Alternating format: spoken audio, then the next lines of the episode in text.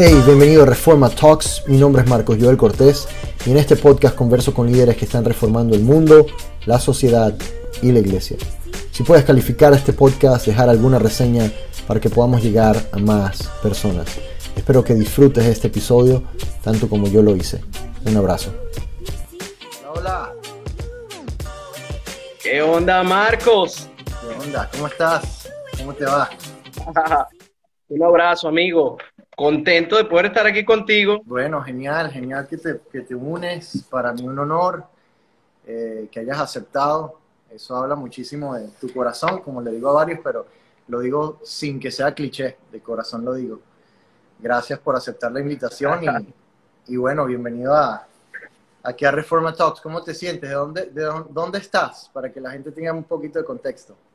Hola Patricia, ¿cómo estás? Bueno, estoy en casa. Hola, ¿cómo estás? Bien, bien, Estamos en casa, en casita ahorita. qué bueno, Híjole, se me botó algo aquí. tranquilo. Sí, estamos en casa. Bueno, bien, ya descansando. Fue una jornada este, bien chévere hoy. Buenísima. Qué chévere. Pero chévere, ya estamos aquí en casita descansando y bueno, preparándonos para estar este tiempo aquí contigo. Para nosotros es un placer. Genial, no, muchísimas gracias. Este, no, lo decía porque mucha gente eh, no debe, bueno, les dije que eras de Venezuela, pero estás en Barinas, ¿verdad? Varina, correcto. Sí, este, eh, bueno, vamos a hacerlo formal. Eh, bienvenidos a Reforma Talks, el episodio número 4 con Jesús y Patricia Laya, su esposa. Reforma Talks yo quiero que sea un espacio donde yo pueda hablar y tener una conversación vulnerable, genuina, con líderes que para mí están reformando la sociedad, el mundo, el cristianismo, la iglesia. Y cuando digo reformando no digo una nueva teología o una nueva filosofía o una nueva doctrina, sino volver al original o al porqué realmente de por qué fue hecha la iglesia, por qué fuimos hechos nosotros como seres humanos. Entonces, este, yo quería empezar preguntándoles a ustedes eh, cómo empieza ese llamado de Dios. Así como ustedes, congela- ¿Cómo... Ahí está, Ajá. ya volvimos. No, les, pre- les preguntaba que Bien. cómo, cómo fue antes de conocerse el que tenían ya el llamado de liderar, de pastorear, fue al conocerse, cómo fue ese proceso para empezar a, a servir a Dios. Bueno, amor, cuéntales, cuéntales tu versión, que si, si hay algo que, se, que, que, que, que no va, que no, que no me parece, yo lo corrijo. ok, genial. No, bueno, eh, primero agradecida Marcos por la invitación, felices de compartir este espacio por acá con ustedes. Y bueno, nuestro testimonio eh, fue que él era el líder ya de multitudes y yo era la nueva de la iglesia. Ok. ¿ves? Así fue como nos conocimos, pero bueno, con mucho deseo en, en- en lo particular de, de conocer a Dios, mi experiencia personal con Dios y a los pocos meses eh, conocí a- al, al otro Señor Jesús, a mi esposo. En ese momento pues nos conocimos en la iglesia, eh, ahí comenzó una amistad y bueno, luego buscamos dirección de Dios. Todo te lo estoy resumiendo, pero todo nació allí en la iglesia. En la iglesia. El liderazgo, eh, ya pues él, él guiaba eh, y, y ya pues estaba a cargo de muchas cosas dentro de la iglesia y yo pues estaba apenas iniciando en este camino. pues. Pero excelente. Dios nos guió y nos llevó de su mano y hasta ahora que, que nos sorprende a- con el poder dirigir lo que es CS5 Iglesia. Y bueno, privilegiados nos sentimos por eso. Sí, eso fue hace como 12 años ya, más o menos. Sí, sí. Wow. O 12, 13 años quizás. ¿Cuántos años tienen de casados? Diez. 10 años. Este año Diez cumplimos años. 10 años. En septiembre. Ujú. Se ven Sí, súper jóvenes. Parece que fue ayer. Claro. Nos casamos muy jóvenes. jovencitos. Ni, ni tanto, no creas, hoy. No creas, no, no creas. Está De bien, no, no verdad fue un reto, asumimos.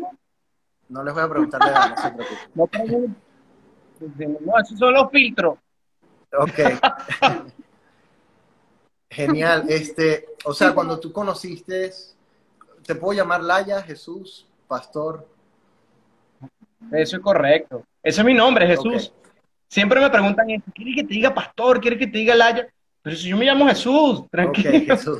No hay rollo, ¿no? Este, cuando tú lo conociste, él ya pastoreaba o lideraba algún grupo en la iglesia, ¿verdad? sí. Patricia. Sí, sí, sí, yo era líder de alabanza en la iglesia. Cuando ella llegó, bueno, a, la iglesia, y yo, wow, esa hermana, qué bendición, qué bendición esa miembro nueva de la iglesia. Y, y, no, bueno, sí, ya yo tenía que como seis, quizás seis años sirviendo en la iglesia, eh, liderando jóvenes, ya yo era líder de alabanza en la iglesia. Y, y bueno, así nos conocimos, pues. Eh, yo estaba sirviendo a Dios y ella cuando llega a la iglesia inmediatamente se involucra en todo lo que es el servicio, su conversión fue radical y, comenzó a involucrarse en todo lo que era eh, eh, la visión de la iglesia como tal y pues caminábamos en la misma dirección y era inevitable que, nos encontráramos. ¿Cuánto tiempo tardó desde que ella llegó a la iglesia sin conocer al Señor para que conociera a Jesús, pero a, a Jesús Laya? de una forma, fue, fue el mismo día. No, no, no, fue impresionante, pues ya tenía como que un año. Sí, tenía más de un año en la iglesia, pero yo iba a otro horario. Eh, la forma en que yo lo conozco a él es porque la iglesia empezó a hacer reuniones entre semanas. Entonces mi reunión era los días lunes. Y la reunión de él era el domingo, no había forma como de vernos. Pero resulta que como él era el líder de alabanza, a él lo encargan de la reunión de, dirigir la alabanza los días lunes. Entonces ahí es donde yo lo conozco Mano, los que nos están escuchando, si, se, si estaban dudando si se involucraban en la iglesia, en la alabanza o lo que sea, háganlo, háganlo, miren los beneficios. Genial, genial. Este, dudaste, voy, a seguir con Patricia un ratico porque me parece interesante que ella te conoce ya como líder. Cuando empezó este hermano a cortejarte a ti, ¿tuviste temor del... Ya va, ya va, ya va, Marco, disculpa, me disculpa, yo sé que es tu live y todo eso, pero acá, ¿quién te dijo a ti que yo comencé a cortejarla a ella? ¿Cuál es la verdad, Patricia? No, bueno, este, nuestro caso fue muy particular. Yo creo que Dios se encarga de escribir cada historia y le da ese toque especial y único. Eh, y bueno, no fue algo como, como que yo haya visto que, que haya sucedido en otras relaciones. En nuestro caso, sí nos veíamos en la iglesia, pero yo era de las que siempre me sentaba en la parte de atrás, en las últimas sillas este, y pues, se me dio un día de sentarme en los asientos de adelante, llegué bien temprano, tomé uno de los primeros asientos y él estaba dirigiendo la alabanza.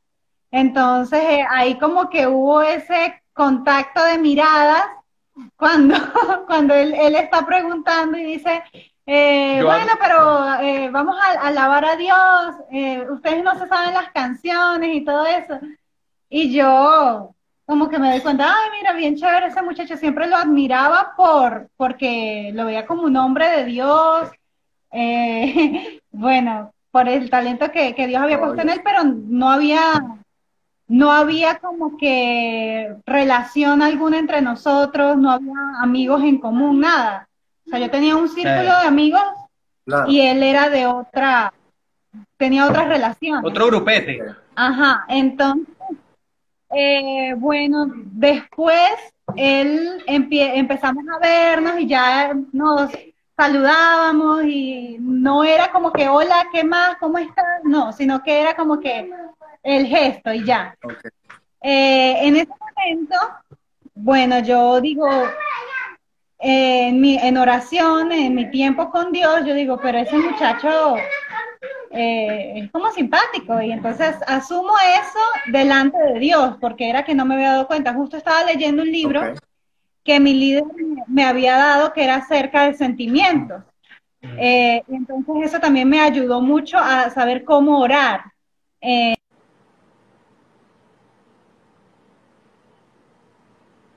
Se cortó ahí un poquito. Vamos a esperar que vuelva la conexión. Eh, orando, entonces nosotros no era que no éramos amigos y ya cada uno pues estaba orando. Eso lo sabemos después. Eh, cuando como que, bueno, él Dios le habla, él dice, yo tengo una palabra de parte de Dios y él me invita a cenar. Entonces ahí llegó a mi casa, mis padres ya lo conocían porque él era el que dirigía la alabanza. Entonces, bueno, ahí entre tantas cosas que pasaron, se dio la cena. Y en esa primera cena recuerdo claramente que no comí nada, todo lo que pedimos lo dejé allí en el plato porque pues la cena... Nerviosa, nerviosa. La cena eh, fue muy, muy concreta, fue rápida, porque él me dice, bueno, Patricia, este, de alguna forma, pues hemos estado acercándonos y no sé, no sé qué piensas tú, pero tú qué crees, que esto lo propició Dios o fuimos nosotros? Fueron las preguntas que él me hizo. Entonces yo me quedé así como que en blanco, yo dije que no sé cómo responder. Entonces, él me dice, bueno, mira, sabes que yo creo firmemente que Dios tiene una mujer para mí, que Dios tiene una familia para mí, una familia dentro del propósito de Dios. Y yo no quiero seguir avanzando con una relación así sea de amistad, porque yo sé que aquí hay un gusto, pero si tú no eres la persona que Dios tiene para mí, entonces yo prefiero dejar eso hasta allí. Entonces, yo si voy a tener una relación es porque va a ser la persona con la que me voy a casar, con la que voy a hacer el, el con la que voy a cumplir el propósito de Dios. Yo no dije ni una palabra y me quedé en blanco y yo dije, bueno, vamos a orar. Fue lo único que, que solté esa noche y me llevó a mi casa y así quedamos. Él estaba muy firme en lo que él quería y yo pues también estaba desde hace poco como que comprometida dentro de la iglesia y eso me tomó como por sorpresa la conversación. Sin embargo, fue un tiempo de distanciarnos y ahí como que dejamos de escribirnos y yo empecé a buscar dirección eh, de parte de Dios. O sea, empecé a buscar específicamente qué era lo que Dios quería para nosotros. Si Él era la persona correcta, si Él era eh, esa persona que, que Él había preparado para mí. Y empecé a orar en esa dirección. Y bueno, Dios me recordó las oraciones que yo hice en un principio cuando le dije que, me parecía simpático, él, que me agradaba, cómo me trataba y todo eso. Y empecé a sentir paz en mi corazón, sentía que Dios eh, de alguna forma había organizado todo para que nosotros pudiésemos conectarnos, mi familia estaba de acuerdo y eso también me generaba mucha paz porque no era algo normal en mi familia, mis padres siempre fueron de principios y de tener, de, de guardarnos mucho a nosotras, somos eh, dos hermanas más. Y eso también, el ver la reacción de ellos, a mí me dio mucha, mucha seguridad. Y bueno, fue ahí donde, donde dije, sí, sí va bien la cosa. Y pues ya pasó todo lo demás. Creo que... buen resumen, buen resumen. No, chévere que lo cuenten porque hay mucha gente que tal vez anda en eso del noviazgo y testimonios así son bien bonitos, donde sobre todo la oración, veo que la ponen mucho en práctica y me parece genial, eh, porque la oración es, yo siempre digo, la oración debería ser nuestra primera respuesta y no nuestro último recurso. A veces buscamos mil cosas y, en, casos como este, más el consejo de un amigo, que dirá eh, mi papá o, fulano, eh, hasta me dejo guiar por los sentimientos que los sentimientos son normales, son necesarios, obviamente, pero qué importante que le dieron lugar a la oración en eso y me imagino que en todo lo demás, porque entonces empiezan como pastores los dos de alabanza o de jóvenes dentro de esa iglesia. Cuénteme un poquito qué hacían ahí y cómo transicionan a CS5, ¿verdad? Es Cristo Salvador y lo, y el, y lo otro de 5 es por, ¿Por qué el número? Disculpen la ignorancia. Es 5 porque, no, no, no te preocupes que mucha gente pregunta eso, porque es, bien peculiar, ¿no? resulta que eh, la iglesia madre envía ocho iglesias hijas al mismo tiempo, es decir, enviaron ocho parejas pastorales, de las cuales, bueno, entonces yo somos una de esas, de esas ocho parejas. Y bueno, cada una para poder diferenciarlo, todas son Cristo el Salvador, entonces, Cristo Salvador 1, 2, 3, 4, 5, hasta el 8, ¿no? Entonces, por eso es que somos... Okay. Cuéntenme un poquito esa transición desde que están en la iglesia con, un pastor, ya están casados ustedes, de repente todavía están de novios y, y Dios los manda o los lleva o les hace este llamado de liderar desde la plataforma literalmente una nueva congregación. ¿Cómo fue esa transición? fundamos la, la, congregación hace ya cinco años. Este año, en el mes de septiembre, cumplimos cinco años, ¿no? Pero sí, como te digo, nosotros estábamos súper activos en la iglesia, eh, súper cómodos, ¿no? Desarrollando un liderazgo, yo con la alabanza y con los grupos de jóvenes, mi esposo también con las chicas, mi esposa en ese tiempo lideraba las danzas. Entonces realmente nunca pensamos que, que, íbamos a salir a pastorear en ese tiempo, ¿no? Si, si, bien es cierto que la visión de la, de la iglesia local, de la iglesia madre, es poder enviar pastores, es poder enviar gente, pero nunca pensamos que era con nosotros por, por el tipo de función que cumplíamos dentro de la congregación. Sin embargo, un día nuestro pastor nos llama y, y dice, bueno, ¿saben qué? Dios me habló y dentro de tres meses tienen que salir esas ocho parejas. Y yo, bueno, salir cómo? Bueno, si tienen que salir y fundar una, una, iglesia. Y nosotros, wow, no puede ser, imagínate, si todo aquí está tan, tan chévere, todo es tan cómodo, eh, ¿por qué vamos a salir? ¿Cómo vamos a salir? No tenemos nada, no tenemos eh, recursos económicos para, para alquilar un local, no tenemos gente que, que nos vaya quizá a, a, apoyar en ese sentido. Pero bueno, en medio de ese mar de pensamientos, nosotros escogimos los que, los que íbamos a dejar y desechamos los que no nos servían. Y, bueno, ciertamente eso no funcionó. Dijimos, bueno, si Dios nos llamó, el que comenzó la obra en nosotros, la, la va a perfeccionar. Entonces, bueno, decidimos, sí, fuimos a hablar con el pastor. El pastor nos dice, si alguno está listo antes de esos tres meses, viene y habla con nosotros y lo enviamos. Y, y yo le digo a mi esposa, no, pues no, no hay nada que perder, ni, tiempo que perder. Mi esposa dice, no, pero si son tres meses. Y le digo, sí, pero vamos a seguir perdiendo unas semanas más si no, si no nos activamos. Vamos a, lo, lo, que, lo que necesitamos para comenzar no lo vamos a conseguir en tres meses, así que vamos a arrancar. Y ella, no, genial, ella dijo, sí, amén, vamos a darle con todo. Y, comenzamos a tocar puertas. Comenzamos con 30 personas, 30, 35 personas aproximadamente. Esa fue nuestra, nuestra primera reunión para decirles la, nueva etapa del, proyecto, ¿no? Y, dijeron, no, sí, pastor, está bien, buenísimo, démosle con todo y, salimos y, bueno, hoy en día Dios ha sido bueno, nos ha permitido crecer. Me, me, decías que le dijiste a ciertas personas para empezar, no lo hiciste tú solo con Patricia, sino que tenían un equipo. Correcto. Me parece genial. Sí, comenzamos con un equipo. Me parece genial ese punto porque, vaya, sin, sin querer, este, a, veces no es que me las tiro de valiente, sino que pecamos de, podríamos decirlo, ignorancia, porque veo en Venezuela, en Latinoamérica, aquí también, muchos pastores que se lanzan en esta aventura de llanero solitario solo con su esposa. Y no ven lo vital que es tener un equipo a la hora no solo de empezar una iglesia, una organización, una fundación, eh, digamos, cualquier tipo de organización, necesitas desarrollar ese equipo antes, o antes y durante, y bueno, toda la vida lo vas a estar desarrollando. Pero ustedes vieron eso como parte es algo permanente. ¿Fue casualidad o fue bien intencional? Sí.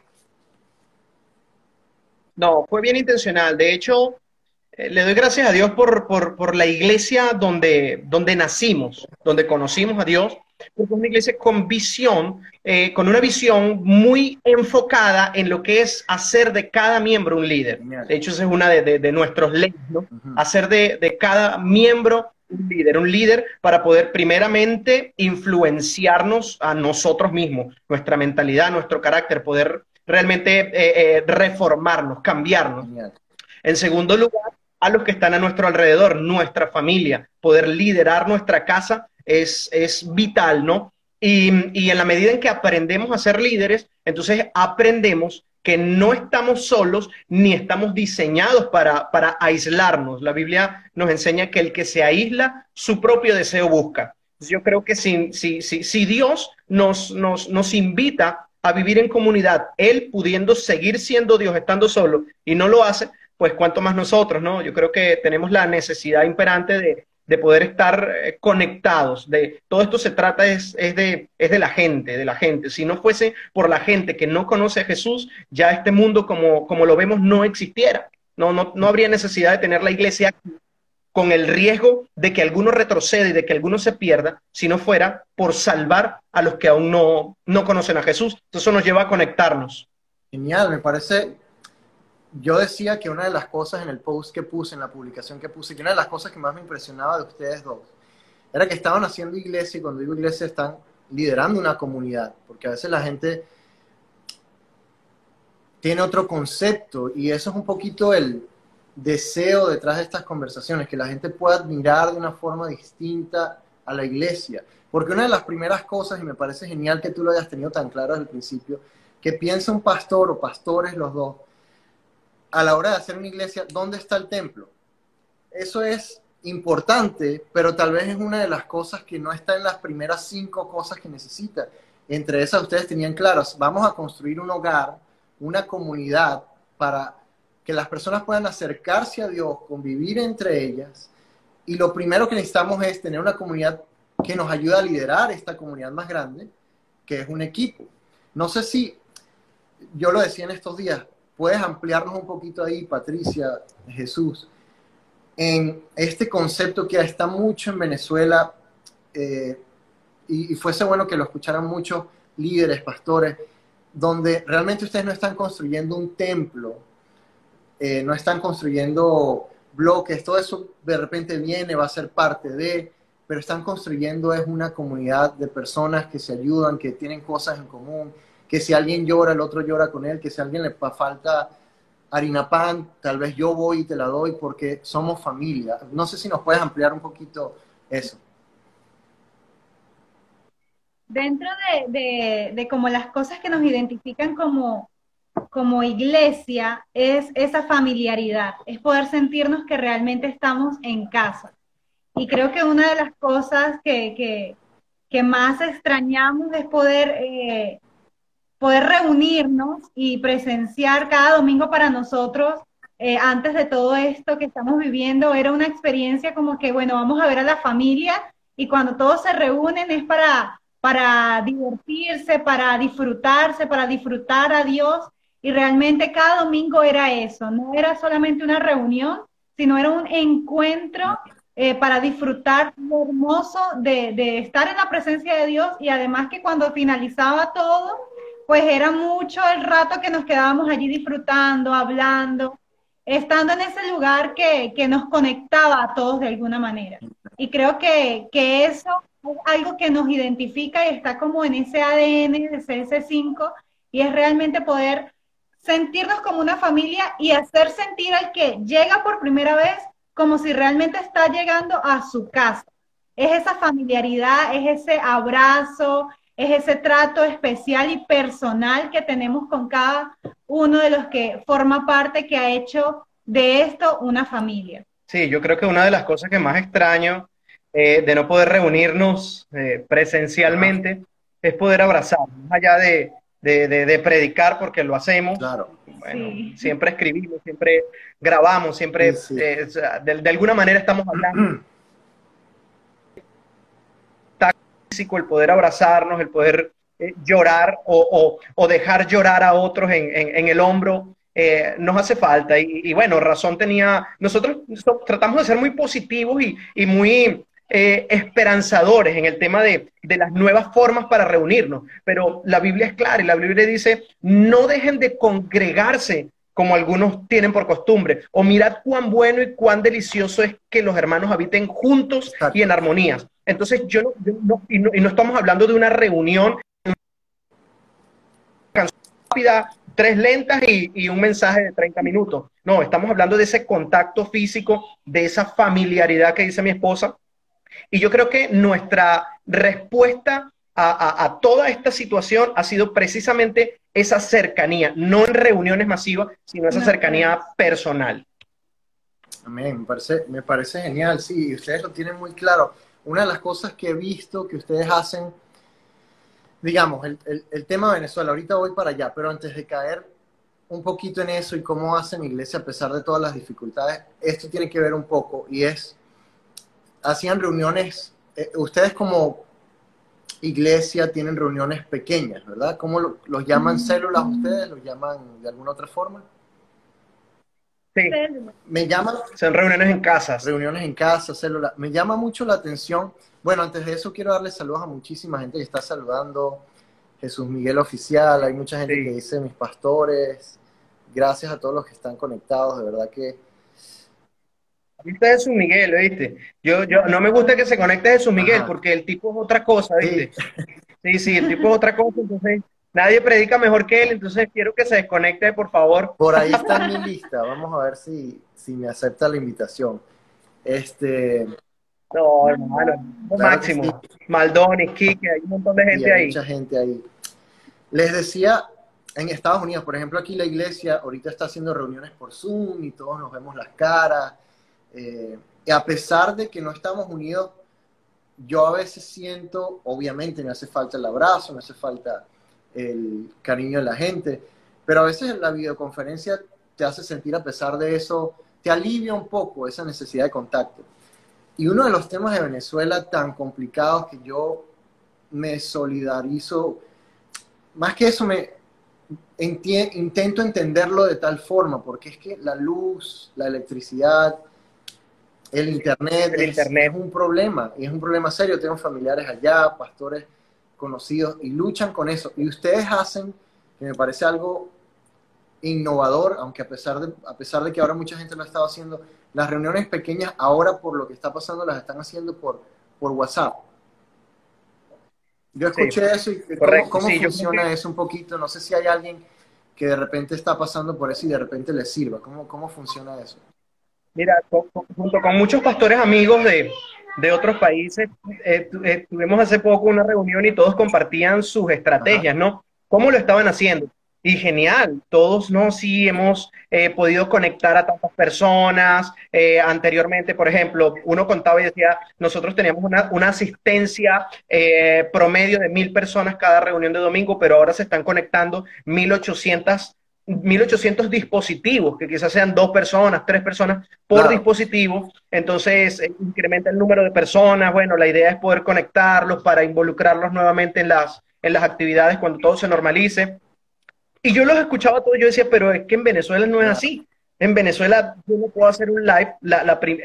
el, primer fin de semana, intentamos hacer un, en vivo, ¿no? Nuestro servicio en vivo. ¿no? Se conectaron como 40 personas y la asistencia común a la congregación son eh, alrededor entre 400 y 500 personas. Y, yo decía, pero no, o sea, la gente no está escuchando, la gente no se está alimentando. La segunda semana fue igual, fue muy difícil, se fue la luz y no pudimos hacer el, la reunión. Entonces, bueno, nada, pues vamos a tratar de, innovar porque a quién le preguntamos, quién se preparó para una pandemia, quién se preparó para una cuarentena, quién se preparó para, para no congregarse, ¿Quién, diseñó un modelo de iglesia que funcione sin reunirse? Entonces, eh, bueno, yo creo que la, base de toda la estrategia está en, el libro de los Hechos, cuando dice la palabra que, que Jesús iba de casa en casa y de aldea en aldea y, compartía la palabra de, salvación, el evangelio del reino, sanaba toda enfermedad y toda dolencia. Yo decía, sí, ok, tal vez no podemos visitarlos, pero sí podemos conectar persona por persona. Gracias a Dios, pues tenemos una visión, como te digo, de, liderazgo donde se involucra a cada miembro de la iglesia. Y, bueno, todo el peso no recae sobre, sobre nosotros de, de tener que contactar a cada persona, sino de que, sino que tenemos un grupo de líderes, a su vez ese grupo de líderes tiene eh, grupos pequeños que hacen lo mismo. También en los grupos pequeños hay líderes que contactan a otras personas. Entonces yo tengo contacto con nuestro grupo de líderes inmediatos. Eh, nuestro grupo de líderes inmediatos tienen contacto con sus líderes inmediatos. Sus líderes inmediatos tal vez no tienen un grupo de líderes todavía, pero sí eh, lideran lo que son las, las, reuniones en casa, las células. Entonces, esas personas, esos líderes de células, pueden contactar eh, personalmente a cada persona. Y de hecho, una de las estrategias que más ha sido como, como efectiva ha sido de llamadas. Volvimos quizás como a, una, a, una, estrategia eh, años, más, años atrás, ¿no? donde cada persona de la iglesia recibe una llamada semanalmente de quien sea. Tal vez no sea el pastor, no puedo llamar 400 personas en una semana, pero todas las personas de la iglesia reciben una llamada. No es un mensaje de texto, el mensaje de texto siempre lo envían. Los devocionales que sacamos, la gente se conecta y empieza a hacer los devocionales. Eh, tenemos varios planes, pero, pero la idea es que cada persona reciba una llamada. Si tú eres de la iglesia, yo te digo, hola Marcos, ¿cómo estás? Dios te bendiga, te estoy llamando, quiero saber cómo estás. Si tienes alguna necesidad, yo estoy aquí contigo, te cuento cómo me ha ido, te, cuento qué experiencia he tenido con Dios, quiero compartirte que, que necesitamos seguir creyendo, que no podemos desmayar, que sé que no nos podemos reunir, pero nuestro corazón está, está unido, eh, que Dios lo que nos prometió, pues no, no, no se equivocó al hacerlo. Ese es nuestro mensaje. Semanalmente se llama a cada persona de la iglesia y yo creo que eso es lo que nos ha mantenido como, como ese corazón ahí latiendo fuerte a pesar de que, de que no podamos vernos. Y yo, de quién, eso lo hacen aquí, en mi iglesia lo hacen lo que más me impresiona de ustedes, repito, como pareja, es que de quién te estás copiando, Jesús.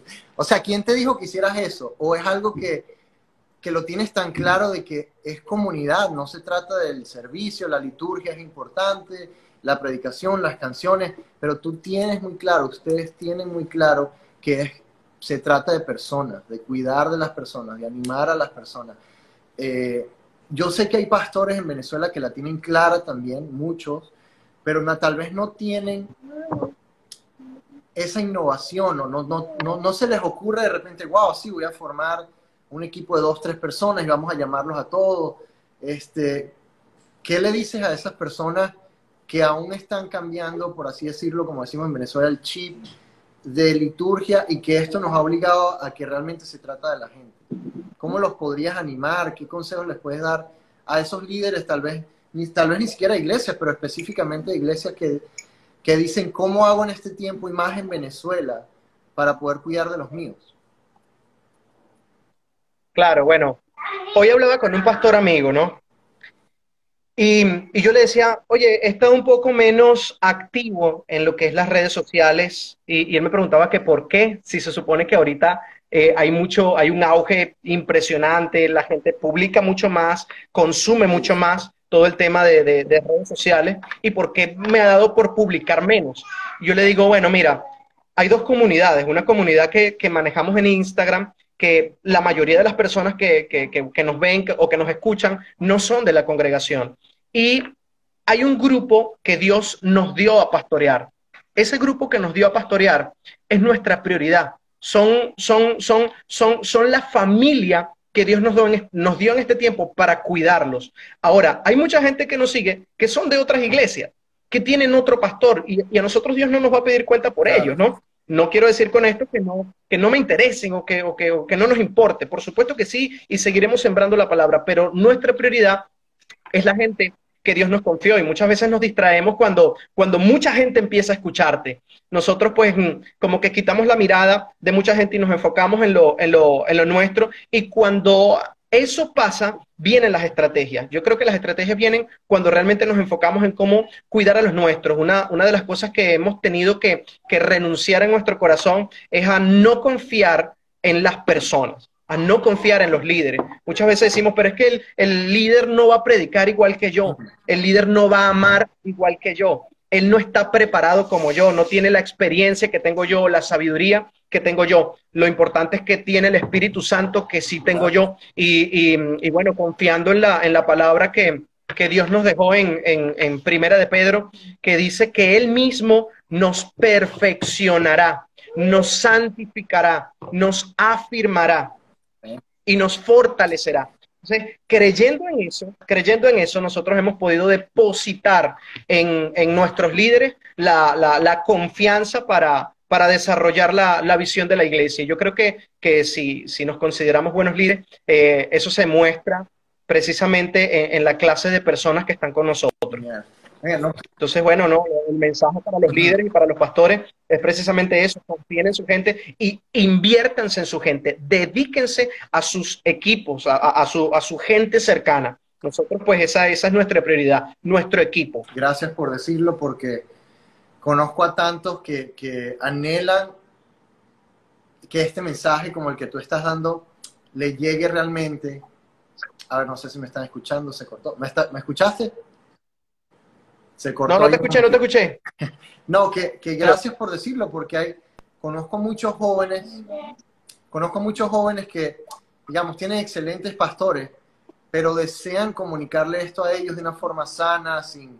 Yo, yo respeto muchísimo el, el, honrarlos siempre, a pesar de que no piensen como yo, no vean como yo, y, y siempre los insto a mis amigos que aún están allá a ser fieles a sus congregaciones, a pesar de que el pastor de repente no tenga la visión que ellos tienen, o la...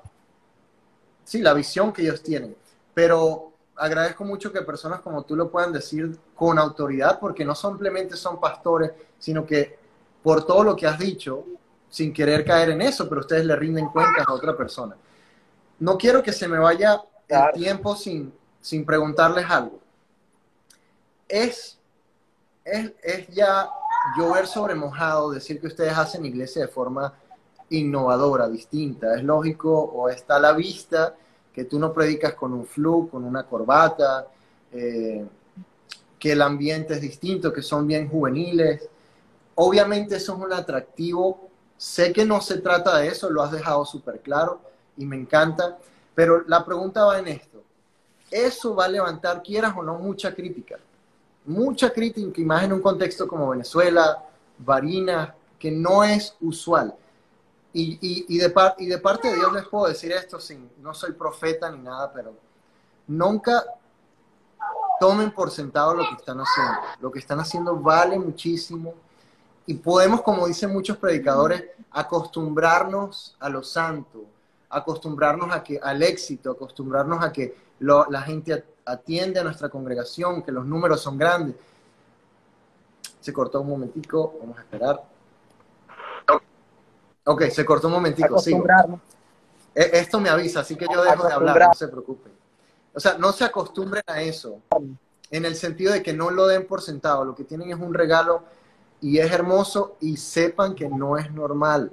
No es normal que una pareja así tenga el favor que ustedes tienen, de eso no hay duda, tienen mucho favor sobre su vida de parte de Dios. Pero, Patricia, ¿cómo manejan? Porque sé que la tienen bastante la crítica, la que reciben por redes sociales o en persona o de otros pastores, porque eso afecta principalmente la casa, la familia, el matrimonio, los hijos. No es bonito que un hijo, que una esposa vea lo que le están diciendo al esposo o viceversa, o a los padres y los niños ustedes. ¿Cómo manejan ustedes la crítica por todo este movimiento que tienen?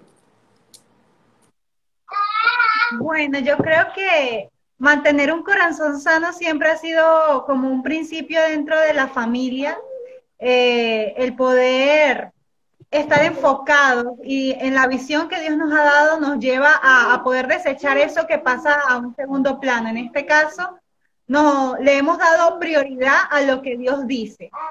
Y, y, sabemos que todo lo que Dios habla, bien sea a través de su palabra, a través de las personas, siempre va a traer paz y va a producir un fruto que, siempre va a ser bueno, siempre va a ser para aportar. Aceptamos críticas constructivas, como dicen, críticas que nos ayudan a crecer, pero esas críticas que te destruyen, que, que a veces nacen de un corazón que busca es hacer daño, pues sabemos que no vienen de Dios, la identificamos y seguimos adelante sencillamente porque sabemos que Dios nos ha dado una visión. Eh, esto nos lleva a pasar por encima de esas cosas que, que pretenden detenernos, no le hacemos mucha cabeza, no nos centramos en eso y tratamos de no prestarle atención porque en nuestro corazón decidimos que ardiera aún más la promesa de Dios. Y realmente que eso es lo que nos lleva a renovarnos, lo que nos lleva a buscar la forma de cómo hacer las cosas y, y, eso es lo que, lo que ha sido como esa ancla que nos ha mantenido firme a pesar de todo. Y yo creo que cuando uno está cuando tú te mantienes enfocado con la mirada eh, eh, en el punto a donde vas, no te da tiempo para, para prestarle mucha atención a la, a la crisis. Siendo, siendo sincero, no los quiero comprometer, pero ¿hay alguna que les haya picado? No tienen que contarla si no quieren. ¿Hay alguna que les haya, alguna crítica que ustedes hayan dicho, quiero responder esto con todo mi corazón, pero me voy a, a frenar? O si pueden encontrar alguna anécdota de repente sin dar detalles si no quieren, si no se quieren Somos carta abierta. somos carta abierta. Yo recuerdo que cuando teníamos como aproximadamente como dos años de, haber fundado la iglesia, hace como dos años y tanto, ¿no? Hay un pastor eh, de, de la misma ciudad que se encuentra al líder de alabanza de la iglesia, ¿no? Y que en algún momento coincidieron y sirvieron juntos. Entonces ese pastor le dice, ¿dónde, ¿dónde estás ahorita? ¿Dónde te estás congregando? Y él le dice, no, yo estoy ahorita en CS5 con los pastores Laya. Y él dice, no, ¿por qué, qué, estás haciendo ahí? Esa iglesia es babilónica, le dijo, esa iglesia es babilónica, esa iglesia es del mundo. ahí, no, ahí no se invoca al Señor y, ahí no está la presencia de Dios. Es una iglesia vacía. Mm. Y, y, el líder viene.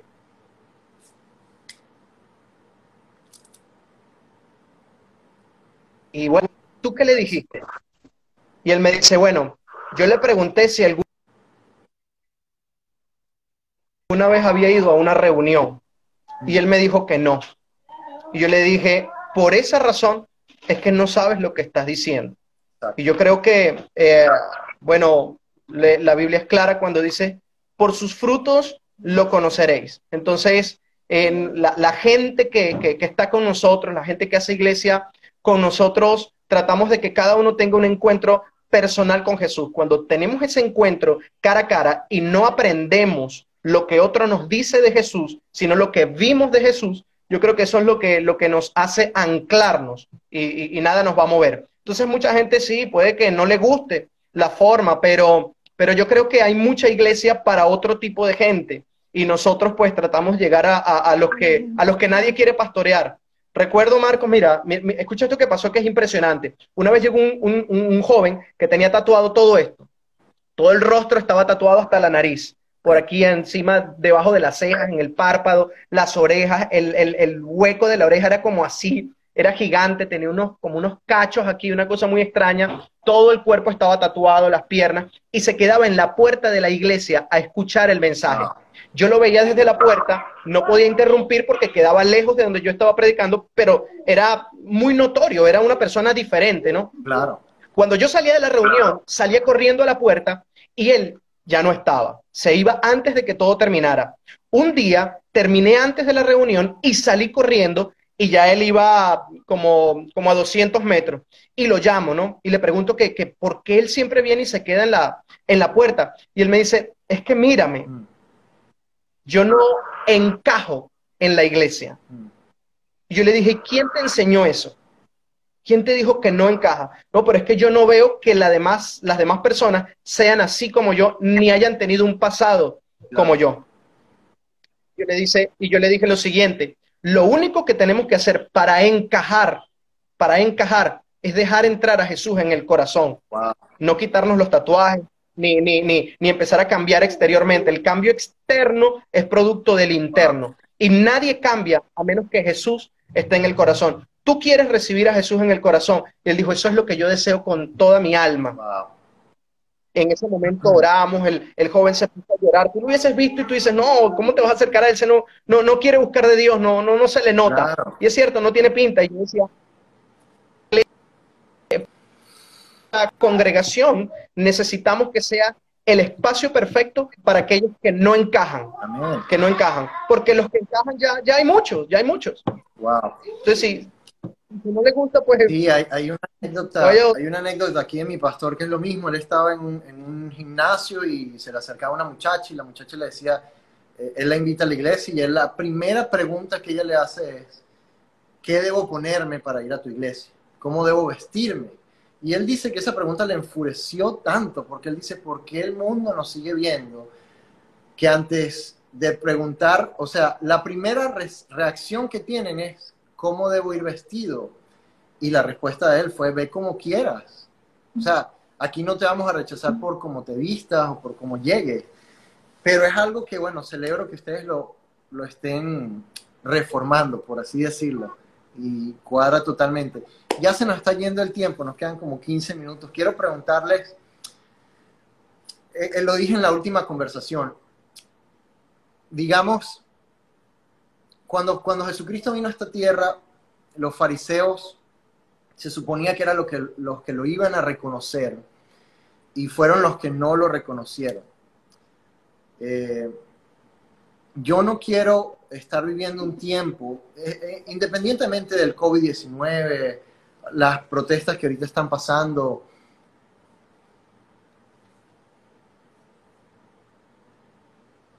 se cortó un poquito ahí, vamos a esperar que regrese la señal.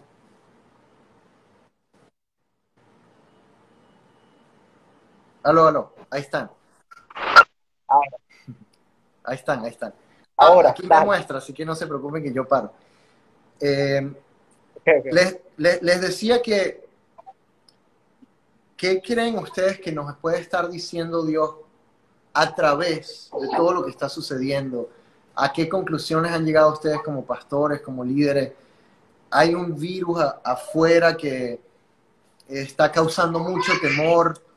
Yo le decía hoy a un amigo, la Biblia dice 365 veces no temas. Eh, porque tengo un amigo que está enfermo y siempre entra el temor de será esto, qué puede estar pasando. Yo le digo, Jesucristo dijo, bueno, la Biblia dice, Dios dice 365 veces no temas, una para cada día del año. Yo creo que hay un mensaje de esperanza siempre de parte de Dios. Eh, ¿A qué conclusiones han llegado ustedes? Y lo quiero unir esta pregunta, aparte de todo esto que está viviendo el mundo con Venezuela. Ustedes han decidido estar ahí en primera plana en Venezuela, a pesar de todos los obstáculos, a pesar de todo lo que está pasando. ¿Cuál, creen que es el futuro de la iglesia en Venezuela? ¿Cuál creen que es el futuro después de todo esto que está pasando? ¿Qué mensaje en general, aparte del específico que dan cada semana, creen que, que Dios les está moviendo a ustedes ahorita a decir? Hay algo que ha sido recurrente, o un mensaje que ha sido recurrente en nosotros en este tiempo, y es que creemos que Dios está llevándonos a la dependencia, a la dependencia absoluta. Uno de los, jóvenes de la iglesia ayer me decía, pero nosotros ya llevamos 20 años en una situación política, económica y social difícil en Venezuela. Y, Dios ama a Venezuela, ciertamente, y creemos en el amor eh, que Dios tiene con nosotros. Y me preguntaba esto específicamente, y él decía, pero ¿por qué razón Cuba tiene 60 años en una situación muy parecida. ¿Acaso Dios no los ama? Dios los ama también. ¿Y qué nos dice a nosotros que no duraremos 40 años más? Y yo le decía lo siguiente, lo que, lo que te dice a ti, eh, eh, eh, lo, lo que puedes esperar del futuro, es la palabra de Dios que tengas. Yo puedo decirte muchas cosas y puede darte fuerza, puede darte ánimo. Si yo te predico de fe, si yo te hablo de la fe, tú ahorita vas a sentir que te llenas, que te, que te sacias, que, que hay un dolor que se apacigua en el momento, como escuchas los mensajes en internet, como escuchas los mensajes en la iglesia, como escuchas los mensajes semanalmente que te llegan a tu celular, pero pero cuando el Espíritu Santo te convence, te habla, cuando tú lo escuchas a Él, es algo que te cambia la perspectiva para siempre. Y no vas a vivir de acuerdo a los pronósticos que tengamos, de acuerdo al, pronóstico que te pueda dar em, los expertos políticos, los expertos en, economía, los expertos en, sociología. No, no vas a vivir de acuerdo a los pronósticos. Tú vives de acuerdo a la palabra. Como Habacuc, Habacuc decía, Señor, esta es mi queja esta es mi queja. Resulta que los que son poderosos se enseñorean de los que son justos. Los impíos se enseñorean y prevalecen contra los justos. Ellos prosperan, ellos enriquecen, ellos están muy bien, están, se mueren en, su gordura y los que son justos, entonces siempre son eh, eh, maltratados, siempre son tratados con, con menosprecio. Y, y, tú no haces nada, Dios. ¿Qué me dice a mí que no, voy a, que no voy a durar en esto toda la vida? Y Dios le responde y le dice, lo primero que le dice es esto, escribe la visión en tablas, escribe lo que yo te voy a decir para que corra todo el que lo lea, porque el único que puede reaccionar bien al futuro es el que ha leído lo que Dios ha escrito o el que ha escuchado lo que Dios ha dicho. La única Escucha esto, la única, Marcos, si tú me preguntas de qué te agarras tú para, para sostenerte en este tiempo, la única, eh, eh, digamos, el único recurso que a mí me ha quedado es su palabra, porque nosotros tuvimos la oportunidad de irnos del país, de poder estar haciendo esto mismo en otro país, de poder estar pastoreando en otro sitio. Igual es el mismo Dios, igual también hay personas que no lo conocen, igual también hay personas que, que restaurar, que sanar. Pudimos haberlo hecho en otro, en otro sitio, en otras circunstancias, pero nosotros decidimos quedarnos en Venezuela porque Dios nos habló.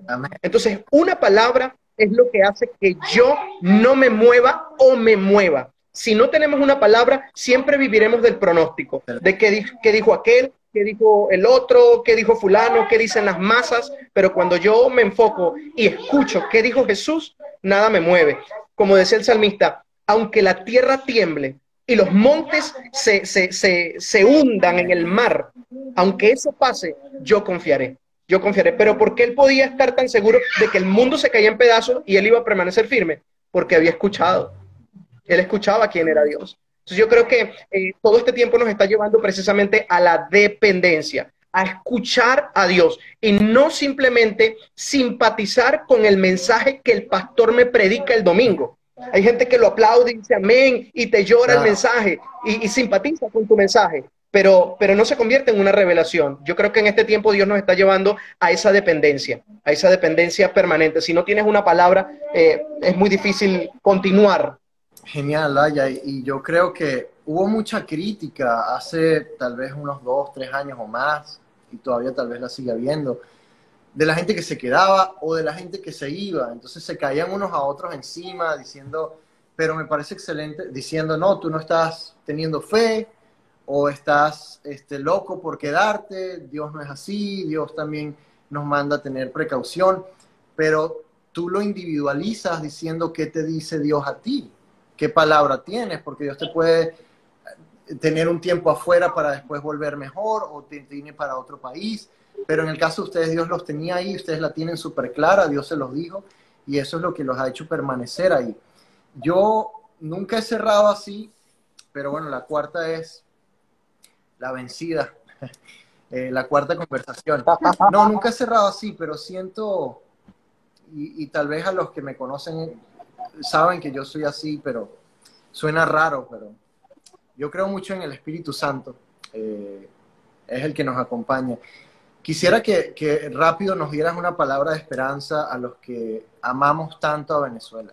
Tú por ahí este, has visto el trabajo que hacemos como fundación, eh, o con la fundación y mi esposa y yo amamos muchísimo a Venezuela, ustedes la aman muchísimo y eso se les nota por los poros, se les sale de los poros y no sé si nos puedes dar una palabra de esperanza y cierras con una oración eh, para todos aquellos que eres el primer venezolano que entrevisto y el primer líder en Venezuela y, y, ¿qué, nos puedes decir? ¿Qué, nos puedes, ¿Qué palabra de esperanza nos puedes dar? y si puedes orar por todos aquellos que, que aún siguen creyendo independientemente de lo que digan los pronósticos. Ahora, más allá de que cambie o no Venezuela, el tiempo en que cambie o no, el seguir fiel a la palabra que Dios nos ha dado a cada uno de nosotros, en, independientemente de lo que pase, seguir amando a Venezuela, seguir sembrando en Venezuela, seguir creyendo en la gente de allá y seguir dándoles esperanza. Claro. Bueno, yo, eh, como te dije, decidimos quedarnos en Venezuela porque Dios nos habló. Y esa palabra produce milagros si yo me comprometo en mantenerla en mi corazón. Si hay alguna persona que haya recibido una promesa de parte de Dios para su nación, le invito a que la reavive, porque a veces se muere la semilla. Como dice la palabra, el sembrador suele sembrar, una semilla cayó en, en, en el camino y el ave vino y se la llevó. No permitas que nadie te robe esa semilla, la semilla de la promesa. Nosotros, los que son de la fe, no viven de acuerdo a los pronósticos ni a los recursos que este mundo nos da.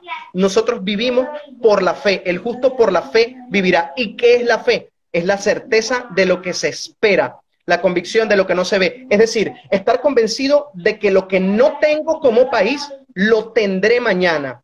No hay otra cosa que haga mantener vivo a un justo que no sea esperar lo que no tiene. Ese país que yo no tengo todavía, esa ciudad que yo no tengo todavía, es justo lo que me da fuerzas para seguir caminando. Esa es la vida de fe, cargar la cruz cada día, no simpatizar con un mensaje que me haga sentir bien, sino con un mensaje que pueda transformarme y, que me permita echar raíces en Jesús.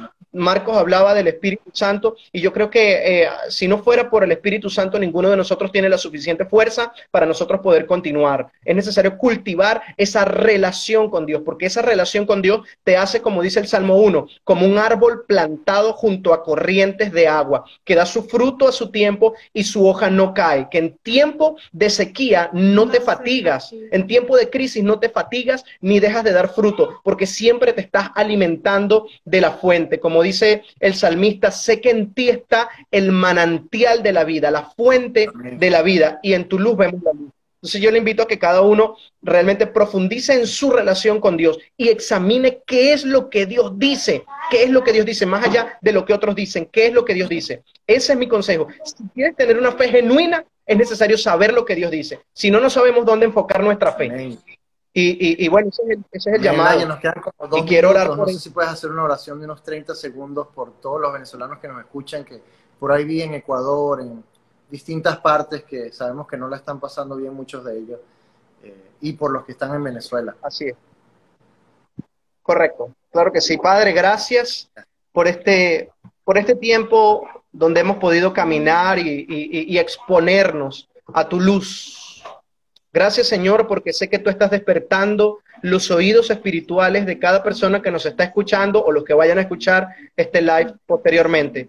Abre los ojos del corazón, ilumina los ojos del corazón para poder escucharte a ti, para conectarnos con lo que dice tu corazón y con lo que dice tu Espíritu Santo, con lo que dice tu boca, Señor porque no solo de pan vive el hombre, sino de lo que sale de tu boca. Y no solamente simpatizar con un mensaje esperanzador y positivo. Queremos saber qué es lo que tú dices y que nos convenzas y que esa convicción venga a regir nuestras decisiones, nuestro ánimo, nuestra manera de pensar, nuestros proyectos de vida, Señor. En el nombre de Jesús oro para que sea tu palabra lámpara a los pies de cada persona que recibió hoy tu mensaje. En el nombre de Jesús. Gracias. Amén. Instagram me va a cortar en un minuto. Fue un placer hablar con ustedes. Ya los quiero muchísimo. Este, no puedo esperar a que todo esto acabe para ir, visitarlos. Mi esposa quiso estar, pero está con el bebé en el, cuarto. El de nosotros todavía tiene un gran abrazo. No es tan fácil. Ah, ustedes saben lo que es eso. Pero los quiero muchísimo. Ojalá se repita pronto. Gracias. Y bueno, fue un placer de verdad estar con ustedes, una pareja extraordinaria. Aquí estamos. Un abrazo, un abrazo. Un abrazo. bueno, igual, Chaito, bendiciones, bye bye. A todos los que nos escuchan, chao, gracias por estar conectados. Esto fue Reforma Talks número 4 y nos vemos pronto.